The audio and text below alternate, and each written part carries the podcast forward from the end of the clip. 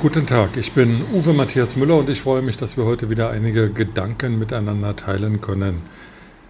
Sicherheitskräfte in Deutschland warnen davor, dass es im Herbst tatsächlich zu inneren Unruhen bei uns kommen könnte. Auch äh, die Außenministerin Annalena Baerbock von den Grünen sprach neulich von Volksaufständen, die möglicherweise drohen würden. Führen wir uns mal vor Augen, dass die sogenannte Querdenkerbewegung und die mit ihr verbundenen Kräfte das Tragen von Masken und das Pieken mit medizinischen Nadeln als Anlass nahmen und für wichtig genug hielten, um mächtige Demonstrationen in Berlin, in Stuttgart und in anderen Städten äh, zu organisieren und durchzuführen. Es kam zum Sturm auf den Reichstag, und einige Querdenker wurden von AfD-Bundestagsabgeordneten sogar in das Hohe Haus eingelassen, wo sie Bundestagsabgeordnete und Bundesminister attackieren konnten. Ich glaube, das ist alles ein Spaß und ein Kinderspiel im Vergleich zu dem, was uns drohen kann, wenn die Leute in Deutschland nicht nur frieren, sondern auch Hunger leiden. Hunger leiden und frieren, weil die Inflation ihnen nicht mehr erlaubt, ausreichend Nahrungsmittel zu kaufen oder ihre Wohnungen zu heizen. Kinder frieren, Senioren frieren. Der Ankündigungsminister und Erklärminister Robert Habeck muss jetzt endlich liefern. Er war in den Arabischen Emiraten in Katar, hat dort über Gaslieferungen verhandelt, aber angeblich gibt es noch gar keine Verträge. Er hat äh, die Errichtung von LNG-Terminals angekündigt, die aber bis zum Winter nicht fertig sein werden, geschweige denn, dass die LNG-Terminals an Pipelines angeschlossen sein werden.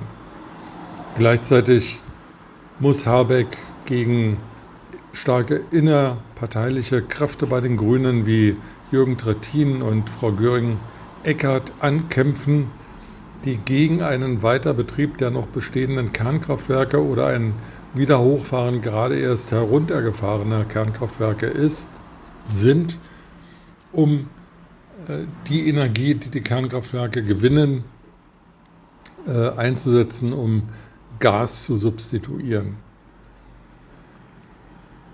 Jeder Mensch, der ähm, sowieso schon Zweifel an unserem Staat und an unserer Regierung hat, und der dann noch frieren muss, weil ähm, die Kraftwerke aus ideologischen Gründen nicht weiterlaufen oder in Betrieb genommen werden. Jeder Mensch, der sieht, wie die politische Führungskaste und andere in Saus und Braus leben und weiter Geld ausgeben, als gäbe es keinen Morgen und gleichzeitig an der Lebensmittelkasse ihre Essensbedürfnisse nicht mehr bezahlen können, wird sich überlegen, was er dagegen tun kann.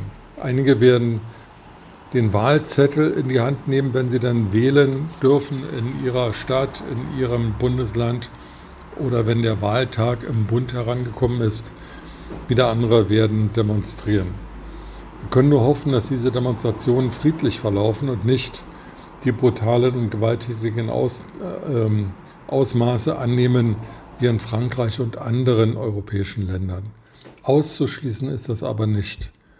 In dieser Situation, in der schlimmsten Krise, in der sich unser Land befindet, gerade überwunden die schlimmsten Auswirkungen der Coronavirus-Pandemie, denen wir uns nun einem Krieg und einem Gaskrieg gegenüber, geht der Bundeskanzler im Allgäu wandern.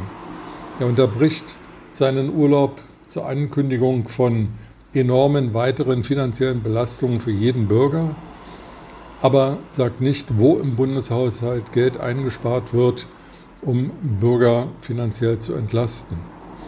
Er fährt zum Endspiel der Frauen-EM nach London, aber er kümmert sich nicht in Berlin um die Regierungsgeschäfte.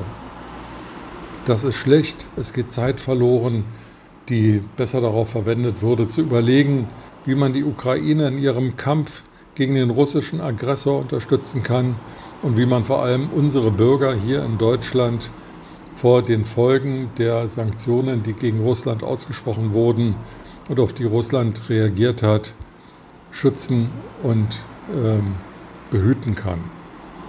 Es geht nicht nur um arme Hartz-IV-Empfänger, es geht um viel mehr Menschen, die in Deutschland jeden Monat von der Hand in den Mund leben. Es geht um Alleinerziehende, um Minijobber, um Rentner, um Studenten, um Solo-Selbstständige.